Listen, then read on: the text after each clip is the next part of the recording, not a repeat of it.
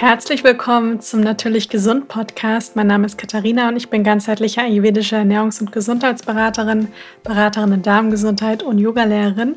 Und heute wartet eine neue Podcast-Folge auf dich. Bevor es gleich losgeht, wollte ich noch sagen, dass die heutige Podcast-Folge von der Coro Drogerie unterstützt wird. Die Coro Drogerie ist ein Online-Versandhandel, in dem es haltbare Lebensmittel in Großpackungen gibt. Und ihr findet dort eine große Auswahl an Trockenfrüchten, Nüssen, diversen Nussmusen, Samen, Getreide, Hülsenfrüchten und viele mehr. Und ich habe da auch einen Rabattcode für euch, nämlich Tasty Katie, alle Buchstaben groß und zusammengeschrieben. Damit bekommt ihr 5% Rabatt auf eure Bestellung. Der Link dazu, der ist in den Show Notes. Und ich möchte euch heute in der heutigen Podcast-Folge fünf wichtige Tipps für eine vegane Ernährung geben. Man kann auch sagen, eine sehr pflanzenbetonte Ernährung oder sowieso auch eine gesunde Ernährung. Denn diese Tipps, die gelten nicht nur für Menschen, die sich vegan ernähren, sondern die kann man eigentlich auf so ziemliche ja, auf so ziemlich jede Ernährungsweise kann man die eigentlich anwenden. Deswegen passt das eigentlich für fast jeden Menschen, der gerade zuhört.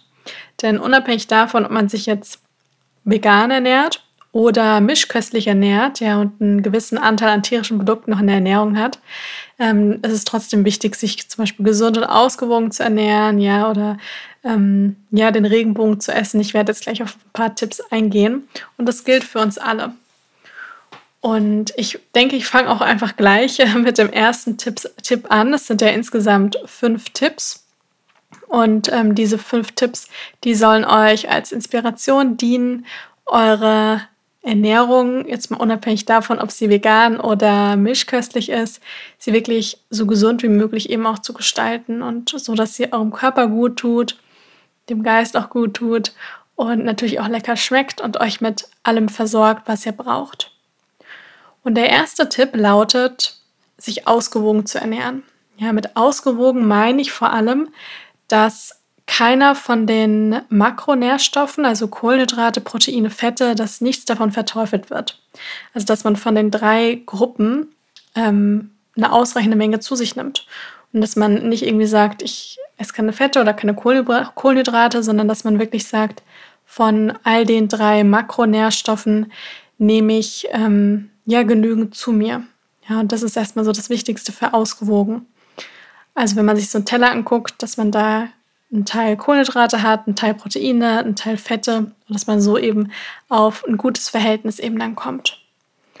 Und wenn ihr euch jetzt nochmal speziell für das Thema Proteine interessiert, also wie könnt ihr zum Beispiel die Bioverfügbarkeit von Proteinen noch mehr steigern, dann könnt ihr euch gerne mal eine ältere Podcast-Folge von mir anhören. Da bin ich speziell auf das Thema Proteinversorgung in der veganen Ernährung eingegangen. Und ansonsten könnt ihr aber grundsätzlich, weil viele doch immer Angst haben, euren Proteinbedarf über eine pflanzliche Ernährung wirklich sehr gut decken. Dann gibt es in der veganen Ernährung, sprechen wir von diesen fünf Gruppen von Lebensmitteln, von denen es auch wichtig ist, dass wir uns da wirklich, dass wir uns von allem etwas rausgreifen über den Tag verteilt und dass wir uns so eben auch am Ende in der Summe ausgewogen ernähren.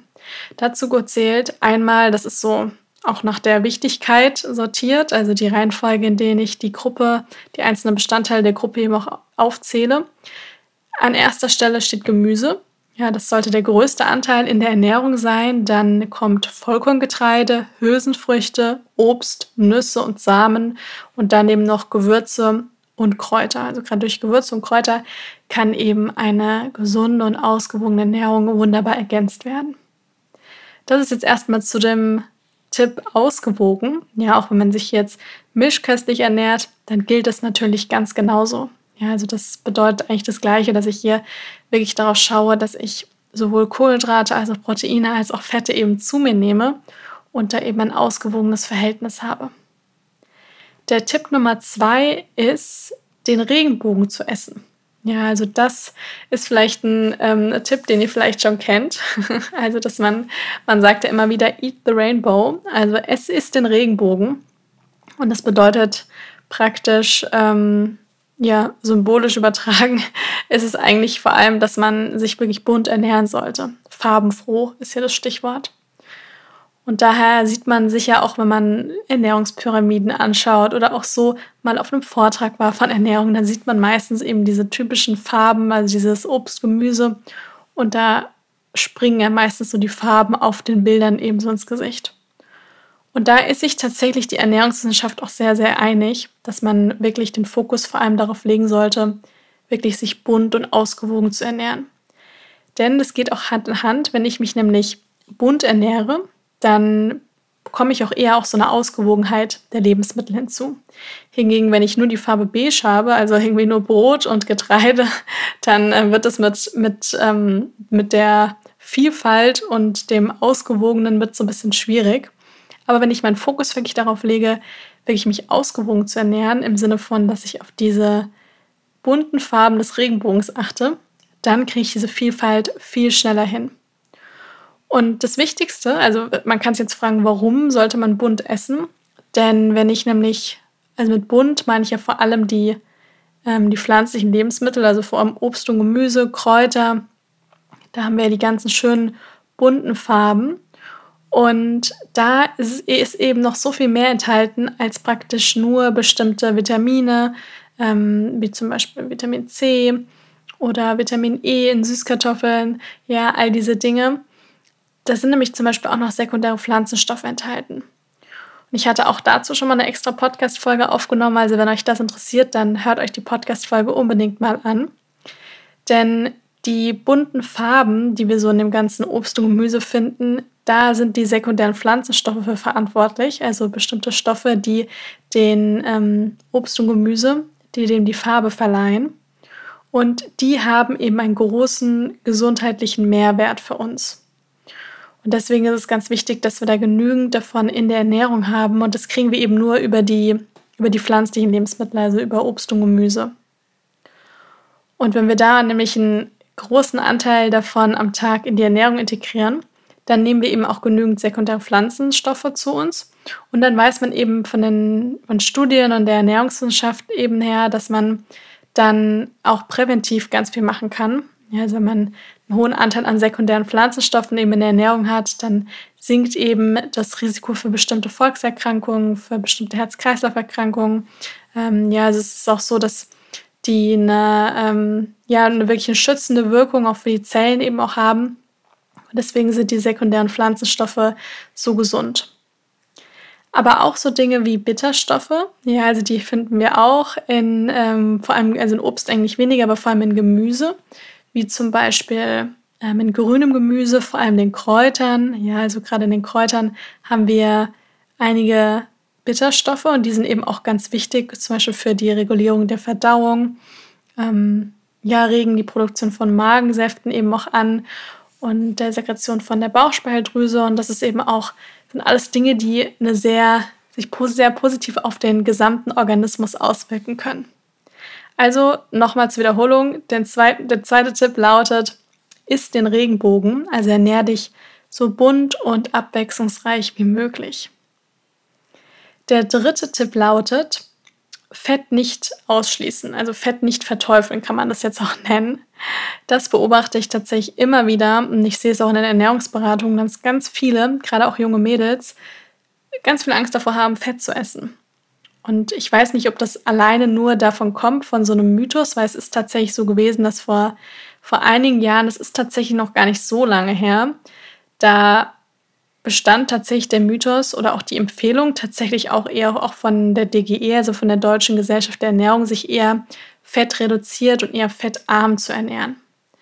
Aber das wurde durch die diversen Studien widerlegt und tatsächlich weiß man jetzt, dass es nicht alleine nur darum geht, irgendwie Fett zu reduzieren oder eben nicht genügend Fett, der, also weniger Fett in der Ernährung zu haben, sondern es kommt viel mehr auf die Art des Fettes an. Und deswegen ist es tatsächlich so, dass man eben auch weiß, dass gerade gute Fette, ja, so ein hoher Anteil an ungesättigten, mehrfach ungesättigten Fettsäuren in der Ernährung auch sehr schützende und positive Auswirkungen auf den ganzen Körper eben haben. Und es ist eben auch so, dass die Fette auch ganz wichtig sind, damit bestimmte Vitamine zum Beispiel auch ähm, ja, bioverfügbar werden, also dass der Körper sie auch gut aufnehmen kann.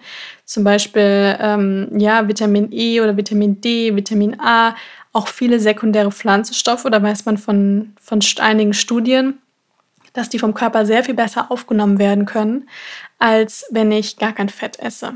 Ja, also wenn ich den Salat einfach komplett ohne Fett esse und ähm, auch sonst in der Ernährung oder am Tag nicht viel Fett habe, dann können die ganzen guten sekundären Pflanzenstoffe und die Vitamine, die da drin sind, oft gar nicht so gut aufgenommen werden, wie als wenn ich da ein bisschen gute Öle dazugebe oder auch in dem Gericht, was ich dazu esse, eben einen gewissen Fettanteil habe.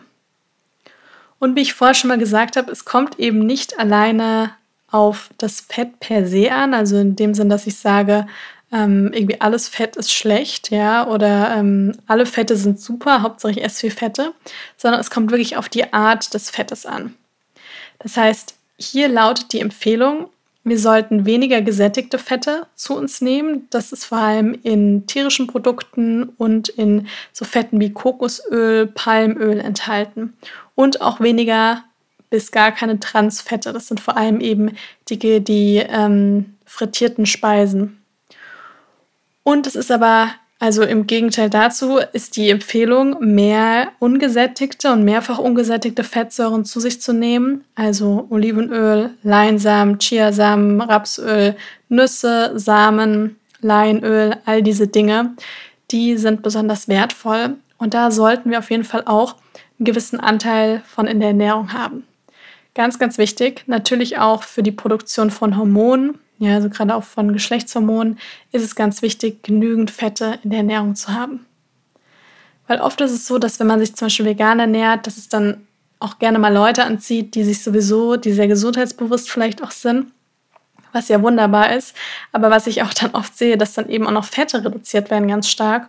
Und dann gibt es dann oft gerade so im weiblichen Zyklus auch ein Ungleichgewicht. Also da kann dann auch mal die Periode ausbleiben. Und deswegen ist es hier ganz wichtig, genügend Fette in der Ernährung zu haben und wirklich keine Angst vor Fett zu haben. Also dieses, dieser Satz, Fett macht Fett, das ist ein absoluter Mythos und der ist wirklich äh, komplett widerlegt und da braucht man keine Angst vor den guten, ähm, gesunden Fetten zu haben. Der vierte Tipp lautet ein moderater Salzkonsum. Also ganz wichtig, ich meine jetzt hier nicht kein Salzkonsum, denn Salz ist wichtig. Ja, also wir brauchen Salz in der Ernährung, gar keine Frage. Aber das Ding ist, dass wir heutzutage, und das ist eigentlich unabhängig davon, ob ich mich jetzt vegan ernähre oder ähm, mischköstlich ernähre, grundsätzlich ist es so, wenn man sich die meisten, die sich vegan und auch ausgewogen ernähren, die nehmen dadurch, dass sie dann vielleicht auch sowieso ein bisschen mehr auf die Ernährung achten und mehr auch selber kochen, meistens nicht so viel Salz zu sich, als wenn ich jetzt viele, viele Dinge wie Salami und ähm, all diese Fertiggerichte zu mir nehme dann ist das natürlich da die Wahrscheinlichkeit, dass ich dann mehr Salz zu mir nehme, natürlich sehr viel höher, das ist klar. Wenn ich aber jetzt ein Fastfood-Veganer bin oder Pudding-Veganer, habe ich auch schon mal gehört, den Ausdruck. Das heißt, dass ich einfach super wenig selber koche und ähm, mich eigentlich nur von veganem Fastfood und Fertiggerichten ernähre, dann ist da natürlich kaum ein Unterschied. Und deswegen gilt für so ziemlich jeden ein moderater Salzkonsum. Also nicht zu viel Salz verwenden und vor allem wirklich auch darauf zu achten, dass man es damit einfach nicht übertreibt. Denn ein geringer Salzkonsum steht nämlich in Verbindung mit einem niedrigen Blutdruck und der steht natürlich wiederum in Verbindung, dass der, ähm, die Wahrscheinlichkeit auch an bestimmten Volkserkrankungen zu erkranken ähm, sehr viel geringer ist. Denn die DGE empfiehlt, oder es ist generell die Empfehlung, nicht mehr als 5 Gramm am Salz pro 5 Gramm Salz pro Tag zu essen. Ja, und heutzutage wird eben viel zu viel Salz gegessen. Und tatsächlich ist es so, mehr als 70 Prozent der Deutschen, die essen deutlich über ähm, den 5 Gramm Salz pro Tag. Also ähm, neulich habe ich sogar auch gelesen, dass es dann auch 30 Prozent davon gibt, die sogar mehr als 10 Gramm am Tag zu sich nehmen. Und das ist wirklich deutlich zu viel. Und das entsteht vor allem dadurch, dass ähm, zum einen natürlich Speisen selber auch noch stark nachgewürzt werden mit Salz und zum anderen einfach viel dieser, so wie es beim Zucker der versteckte Zucker gibt, so gibt es beim Salz eben auch so ein bisschen das versteckte Salz, das eben überall mit drin ist. Ja, und da achten tatsächlich wenige Menschen drauf, denn auf so Dinge wie Zucker wird dann oft sehr geachtet oder ähm, zum Beispiel, wenn man sich vegan ernährt, also die tierischen Produkte. Aber tatsächlich ist Salz da auch super, super wichtig. Wie gesagt, ganz wichtig, ähm, diese Empfehlung auch mit den nicht mehr als 5 Gramm Salz, Salz pro Tag zu essen, heißt eben gleichzeitig auch, dass ich auch nicht auf Salz komplett verzichten sollte. Ja, denn Salz braucht der Körper, ja, aber es sollten eben nicht mehr als die 5 Gramm Salz am Tag sein. Und das entsteht eben, dieser Überkonsum entsteht, entsteht in erster Linie wirklich durch diese stark industriell verarbeiteten Lebensmittel, die es halt einfach immer mehr gibt. Und ähm, deswegen ist das tatsächlich auch mehr ein Problem der, äh, ja, der industriellen Länder hier im, eher im Westen. Und ähm, das Schöne ist, dass sich die Geschmacksknospen über die Zeit auch verändern können. Ja, also wenn man vielleicht das Gefühl hat, ich brauche aber ganz viel Salz, ich muss immer mein Essen nachwürzen, ja, dann kann ich dann nur sagen, es lohnt sich, da wirklich mal ganz bewusst sich davon wirklich, wirklich diszipliniert zu sagen, ich nehme weniger Salz oder ich probiere auch erstmal und gucke dann, ob ich noch ein bisschen was brauche. Und da wirklich mal konsequent auf so eine Art Salzdetox zu gehen. Wie gesagt, das heißt nicht gar kein Salz zu essen, sondern halt wirklich nur wenig Salz zu verwenden. Denn es ist tatsächlich so, nach ungefähr 21 Tagen verändern sich die Geschmacksknospen und ihr werdet merken, dass ihr gar nicht mehr so viel Salz braucht. Ja, also ich habe zum Beispiel mittlerweile auch echt das Gefühl, wann immer ich essen gehe oder auch mal wo eingeladen bin, ähm, mir ist es einfach immer zu salzig. Ich schmecke einfach hauptsächlich Salz und nicht mehr wirklich die anderen Lebensmittel. Und früher war das nicht der Fall. Das heißt, man merkt ja auch wirklich, oder ich merke bei mir, dass sich die Geschmacksknospen auf alle Fälle stark verändern können. Und hier ist mein Tipp, beim Kochen wirklich zum Beispiel auch Gewürze zu verwenden. Ja, also über die verschiedensten Gewürze, auch Dinge wie Zwiebeln, Knoblauch, ähm, Kreuzkümmel, all diese Dinge, da kann man wunderbar wirklich auch einen guten Geschmack mit reinbringen, sodass es ein bisschen würziger, ein bisschen aromatischer schmeckt und kann so gleichzeitig auf weniger Salz zurückgreifen. Das war mein vierter Tipp. Und der fünfte Tipp lautet, keine Angst vor Nahrungsergänzungsmitteln. Ja, also gerade in der veganen Ernährung, da haben viele, ähm, denken viele, wenn ich mich jetzt ähm, vegan ernähre oder auch vielleicht andere Ernährungsformen habe und ich brauche da jetzt Nahrungsergänzungsmittel, dann ist das ja nicht mehr natürlich und das ist praktisch nicht gesund. Und da kann ich nur sagen, wirklich, man braucht da keine Angst vor haben. Natürlich, wenn ich jetzt irgendwie meine 25 Nahrungsergänzungsmittel am Tag habe, dann sollte ich mich vielleicht mal fragen, ob ich denn da nicht ein bisschen was reduzieren kann und einiges über meine Ernährung decken kann. Denn es ist gut möglich. Wir können den Großteil der ganzen Nährstoffe auch wirklich wunderbar über die Ernährung decken. Auf jeden Fall. Aber so Dinge wie Vitamin D, das ist eigentlich für alle wichtig, gerade in den Wintermonaten ganz wichtig, dass wir da genügend Vitamin D zu uns nehmen. Ja, wenn wir irgendwo leben, wo es nicht das ganze Jahr über 30 Grad sind und wir viel in der Sonne sind, sondern ähm, dann da, da im Winter Vitamin D zu uns nehmen. Ja. Vitamin B12 in der Ernährung, in der veganen Ernährung ist ganz wichtig. Ja, und das hat auch erstmal nichts mit Natürlichkeit zu tun. Auch dazu habe ich schon mal eine Podcast-Folge zu gemacht, die könnt ihr euch anhören. Ähm, das sind tatsächlich diese, die Vitamin B12 wird durch diese Mikroorganismen, die eigentlich auf den, auch den pflanzlichen Lebensmitteln sitzen oder eben bei den, beim Tier ins Futter mit beigemischt werden. Ähm, und dadurch nimmt das Tier praktisch äh, das Vitamin B12 auf und das ist wiederum dann im Fleisch. Oder wir haben es früher durch ungewaschenes äh, Obst und Gemüse eben zu uns genommen. Und das ist einfach heute nicht mehr gegeben und deswegen kann man Vitamin B12 wunderbar supplementieren. Das schadet dem Körper überhaupt nicht, im Gegenteil. Und da braucht man auch keine Angst vor haben. Dann gibt es natürlich noch eine ganze Reihe an weiteren, vielleicht ich sag mal kritischeren Nährstoffen in der veganen Ernährung, die man aber, wie gesagt, die nicht grundsätzlich immer kritisch sind, sondern die man wirklich gut über eine ausgewogene Ernährung decken kann.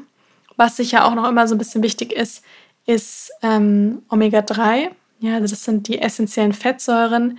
Da muss man bewusst drauf schauen, dass man genügend Walnüsse, Leinsamen, Chiasamen, Leinöl, ähm, all diese Dinge in der Ernährung hat. Und da davon die Bioverfügbarkeit oft nicht ganz so gut ist, macht es oft Sinn, mit einem Algenöl oder eben einem ähm, veganen DHA, EPA zu supplementieren. Ja, und ähm, das ist eben auch ganz wichtig weil die eben zu den essentiellen Fettsäuren dazugezählt werden und der Körper sie eben selber nicht produzieren kann. Und grundsätzlich kann man immer so ein bisschen auf die Bioverfügbarkeit achten. Ich habe ja schon einen Tipp mit dem Fett gegeben, dass durch die Zugabe von Fett viele Dinge einfach besser verfügbar werden. Was mir gerade auch noch einfällt, zum Beispiel bei Eisen. Ja, so Eisen kann tatsächlich auch wunderbar über die pflanzliche Ernährung gedeckt werden. Aber Eisen, die Bioverfügbarkeit von Eisen, die nimmt zum Beispiel deutlich zu, wenn man eisenreiche Lebensmittel mit Vitamin C-reichen Lebensmitteln kombiniert. Ja, also dass man an Hülsenfrüchte wie zum Beispiel Hummus, Zitronensaft gibt, ja, oder ein bisschen Paprika dazu isst. Solche Dinge, solche Kombinationen, die steigern die Bioverfügbarkeit. Das ist ganz wichtig zu beachten. Und ja, das waren jetzt meine fünf Tipps. Ich fasse es noch einmal zusammen. Und zwar der erste Tipp lautet, sich ausgewogen zu ernähren. Der zweite Tipp, den Regenbogen essen. Der dritte Tipp lautet, Fett nicht verteufeln. Der vierte Tipp lautet ein moderater Salzkonsum und der fünfte Tipp lautet keine Angst vor Nahrungsergänzungsmitteln. Also ich hoffe, dass euch die Podcast-Folge gefallen hat und euch die Tipps weiterhelfen.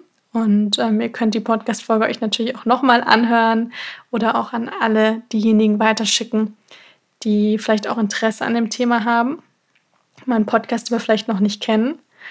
Und versucht einfach nach und nach die Tipps in euren Alltag zu integrieren. Und es ist tatsächlich auch gar nicht so schwer. Das waren jetzt keine super, super komplizierten Tipps, sondern das sind Tipps, die kann man sich eigentlich gut merken, die kann man im Hinterkopf behalten und ähm, so kann man dann die pflanzliche vegane Ernährung eben sehr ausgewogen und ähm, gesund gestalten. Und wie gesagt, die Tipps, die gelten nicht alleine nur für eine vegane Ernährung, sondern auch jemand, der sich mischköstlich ernährt, der kann diese Tipps genauso gut ähm, integrieren, ja, denn die sind eigentlich ziemlich allgemeingültig. Und ähm, ja, hoffe sehr, dass sie euch weiterhelfen. Wenn euch der Podcast gefallen hat und auch weitergeholfen hat, dann freue ich mich riesig, wenn ihr mir eine Bewertung da lasst. Das würde mir sehr helfen. Und ansonsten hoffe ich, dass es euch gut geht. Ich wünsche euch jetzt noch einen wundervollen Tag und wir hören uns dann das nächste Mal wieder.